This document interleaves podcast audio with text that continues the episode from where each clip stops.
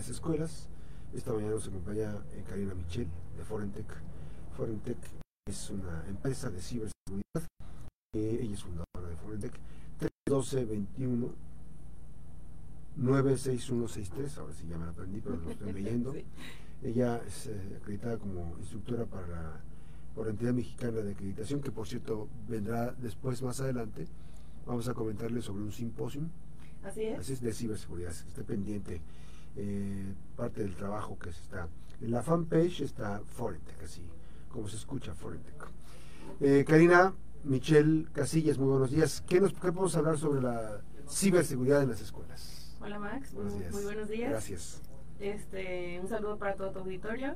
Bueno, es un tema que, que consideramos importante compartir eh, para lo que es la, la audiencia y pues sobre todo ojalá pudiéramos llegar o tuviéramos el alcance hacia las escuelas, las instituciones educativas.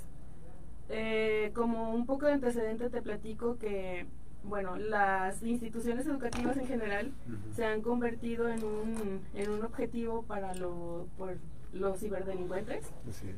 ¿Por qué? Porque ha ido evolucionando este tema de la educación. Antes, pues era cargar la mochila con los libros y demás y pues bueno, ahí este, se, se, gestionaba todo lo que eran las tareas, los, los expedientes de los alumnos y demás, pues todo era en papel y no se corría tanto riesgo como ahora que, que ya todo ha evolucionado al tema digital. Así es. Obviamente, pues la pandemia dio un gran impulso en este sentido porque pues nos vimos en la necesidad de, de tener las clases en línea y, y se comprobó que es posible tener una educación remota. Y pues como te comentaba, la mayoría de las escuelas ya hacen uso de las aulas virtuales y pues el Internet ya es una herramienta que se usa para el reforzamiento del conocimiento. Así es. Entonces, eh, pudiéramos pensar que en, en, qué pudiera interesarle a un ciberdelincuente un tema de una escuela, ¿no? Pero bueno, o sea, si lo analizamos un poco y vamos un poquito más como a profundidad, pues no les va a interesar la tarea de, del niño de la primaria, ¿verdad? No van a ir por eso. No van a ir este, por la, la calificación que sacó en español o cómo hizo la tarea de matemáticas y demás, sino que se van a enfocar a los datos personales. Sí. Obviamente se van a ir a los datos personales de los niños y esa es la información que a ellos pues les puede beneficiar de, de cierta manera si quieren lucrar con ella. Eso en el tema, por ejemplo, de los niveles básicos. Si ya te vas hacia niveles de, de universidades, pues ya, ya están, por ejemplo... Hay más información personal, ¿no? Por supuesto, ya, por ejemplo, un tema de titulación, proyectos de titulación, eh, investigaciones y demás, pues también pueden ser ahí este, vulnerados. Entonces sí es importante tener contexto de esto y saber que la información ahorita y sobre todo las instituciones educativas han sido objetivos para los, los ciberdelincuentes y claros ejemplos los hemos visto este, en, universidades que han sido hackeadas. Y no nada más en, el, en decir toman su página y listo, sino que entran a su sistema de control de estudiantes, a su sistema de, de aulas virtuales en donde de hecho se toman todavía el, la libertad, la libertad de mofarse de las escuelas y, y bueno, ¿Por qué? ¿Por qué lo hacen tan fácil? Porque para las instituciones de gobierno, instituciones educativas, generalmente el tema de ciberseguridad no es algo que les que les llame, tanto, la atención. que les llame tanto la atención entonces no no le invierten al tema y pues ahí vienen las consecuencias ahora este para transitar eh, hay algún otro dato para que tengamos decidido ya te empiezo a preguntar no bueno adelante ya más adelante. ok ahora el los protocolos debe tener las instituciones educativas, llámese dependencias este, educativas, universidades, escuelas, escuelas particulares también, deben tener un protocolo de seguridad. Sí, claro, ese protocolo lo, lo establece la norma ISO 27001 que va, va en el sentido de la seguridad de la información. Entonces sí es importante el tener, por ejemplo, un plan de contingencia. ¿En qué sentido? Pues a lo mejor en temas de, de huracanes. Este, generalmente los, los hacen como en ese sentido, pero ya se tiene que incluir un tema en el plan, de, en el plan de contingencia, temas sobre hackeos. Sí, porque por ejemplo los servidores están en un lugar, la, la, y que hay un rayo y se jodió toda la información. Sí. Por eso es, importante tener respaldos y todo eso. O sea, eso, es, un plan de ese es parte del plan de contingencia. Pero ahora bien, como estamos hablando de la ciberseguridad, también es importante decir que eh, se genera una dinámica ahí de, de exposición, ¿no? Y a veces es porque, pues, este, hay que decirlo, por ahorrarse una lana. Este, la ciberseguridad, más que un gasto, es una inversión. Así es. Inviertes para ahorrar tiempos y para tener seguridad, ¿no? Así es. Sí, y, bueno, va desde la concientización. O sea, si, si tú platicas con, con, tu gente, la gente que trabaja contigo, sobre lo que es el tema, las consecuencias, el cuidado de tu información, de tus contraseñas y demás, vas generando la conciencia y la gente empieza a ser más precavida. Pero si tú no trabajas desde ahí, o sea, desde concientizar a la gente de cómo, cómo prevenir, entonces, pues ahí ya, ya estamos perdidos. A ver, a hacer una pregunta que también es importante para, para que escuchen las y los empresarios, para que escuchen los eh, funcionarios de gobierno, para que escuchen todos, escuchemos todos con claridad. Estas herramientas que hablamos de ciberseguridad es una parte importante del ser humano, de las personas, de la población. O sea, ya no tenemos que decir, ah, eso yo no sé. Ya no tenemos que ser apáticos eso. Ah, no, a eso yo no le sé. Ah, ya, nada más agarro el celular para el chat. Ah, pero es que hasta ya por el celular. Por eso, ya es importante saber esquemas básicos, ¿no? Así. O sea, si, si ¿cómo subo? O sea, sabemos cómo subimos una foto a Instagram, ¿no? Este, para pues para lo que sea, pues para, dar celos, para lo que sea, este, para lo que sea. Para presumir la, foto, presumir la foto de viaje, que quién sabe qué, que me compré los zapatos, quién sabe qué, la playera. Pero, no, pero a un filtro. Aprendemos a, usar los filtros. Aprendemos a que, a que ser TikTok y los movimientos. Pero lo básico es las reglas, la normativa de nuestra seguridad personal. Porque finalmente, eh, en el caso de la ciberseguridad, se violenta la, se, puede, se expone la seguridad personal, ¿no? Sí, tu privacidad y lo peor es que uno les da permiso. Por ejemplo, el filtro que está ahorita en tendencia, en donde ponen el anuario, ¿no? Que, que sube, es una aplicación donde se toman la foto y ya como un anuario de la escuela. ¿no? el anuario de los noventas, ¿no? Ajá, ese, ese, en ese filtro. Yo quisiera saber cuánta gente de la que hizo ese, ese ese trend, esa, ese, pues esa, lo que hicieron en, en, Facebook, los que lo utilizaron, si se dieron la calma, si tuvieron la calma de poder revisar el aviso de privacidad.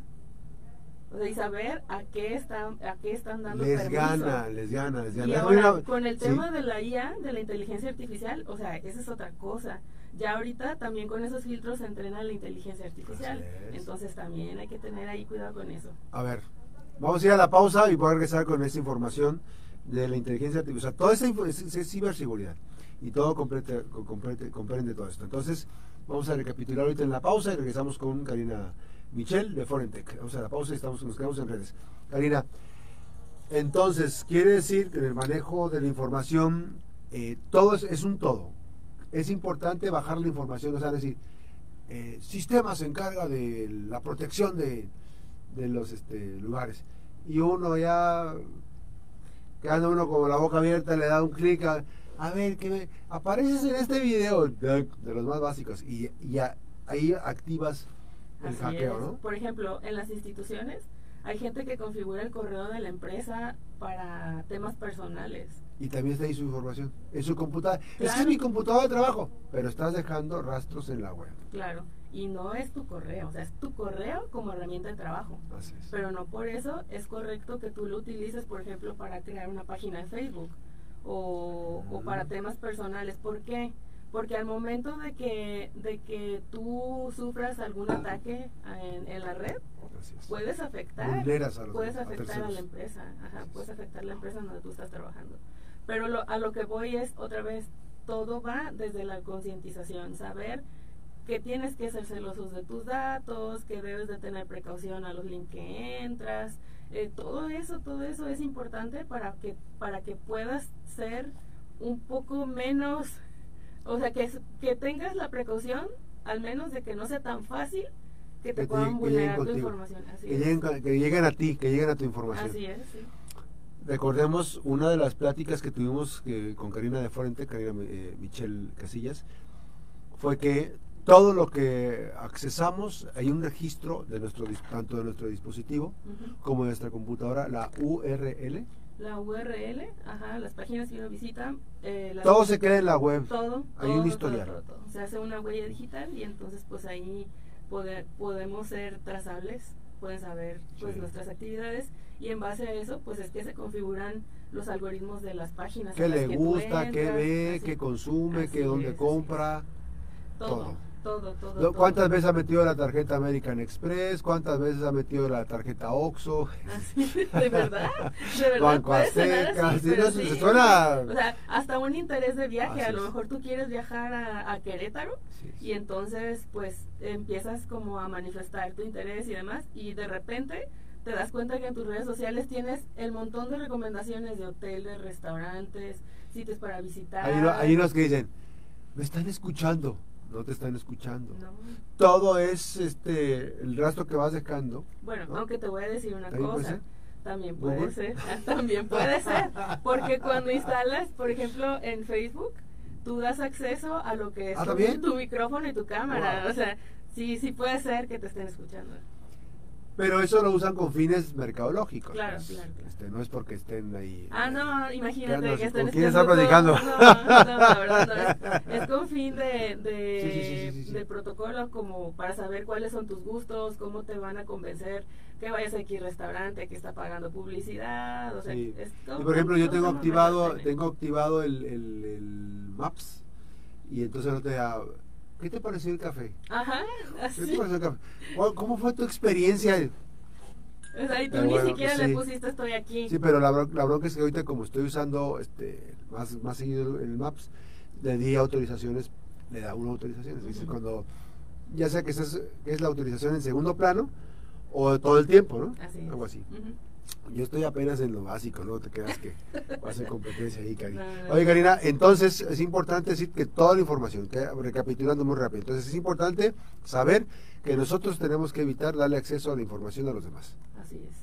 Sí, sí, sí. Y tenemos que trabajar pues desde, desde los pequeñitos, porque ya todos los niños... Regresamos, regresamos. Te estaba diciendo, Karina, que es importante eh, conocer que nosotros estamos dando acceso a los demás. Me dices la importancia de los datos, ¿por? La importancia de los datos, la importancia de, de tener conciencia sobre lo que hacemos nosotros ya con la tecnología, los equipos, este ya sea tabletas, teléfono, computador y demás, porque ya desde chiquititos, pues el teléfono se ha convertido en la nana. Si nuestros bebés están un poco inquietos o, o quieren ver videos o lo que sea, pues desde ahí iniciamos, ¿no? ¿Qué, qué información les compartes tú a tus niños para que se entretengan?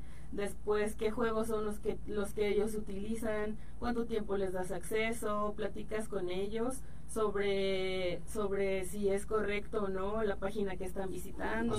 Si es correcto o no que, que estén dando su nombre o que platiquen con alguien más que no sea un amiguito o una familia. Así es. Sí, porque se pueden esconder detrás de una identidad que es falsa. así es.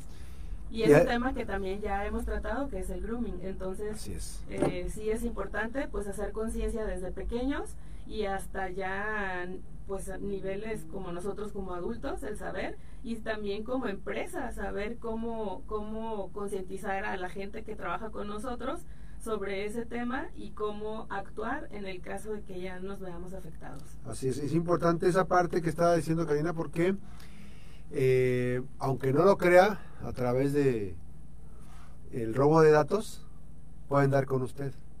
Claro.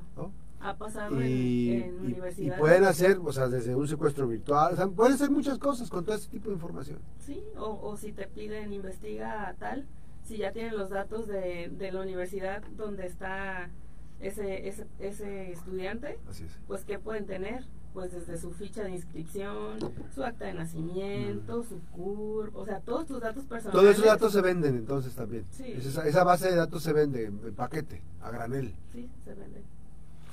Y hay quien la consuma. Y hay quien la hay empresas que por las eso. consumen. ¿no? Por eso lo hacen. Así es. Así es. Entonces ahí está las recomendaciones. ¿Y algún dato adicional, Karina? Pues nada más para, para comentar qué podemos hacer o qué pueden hacer las escuelas para frenar un poco este tema.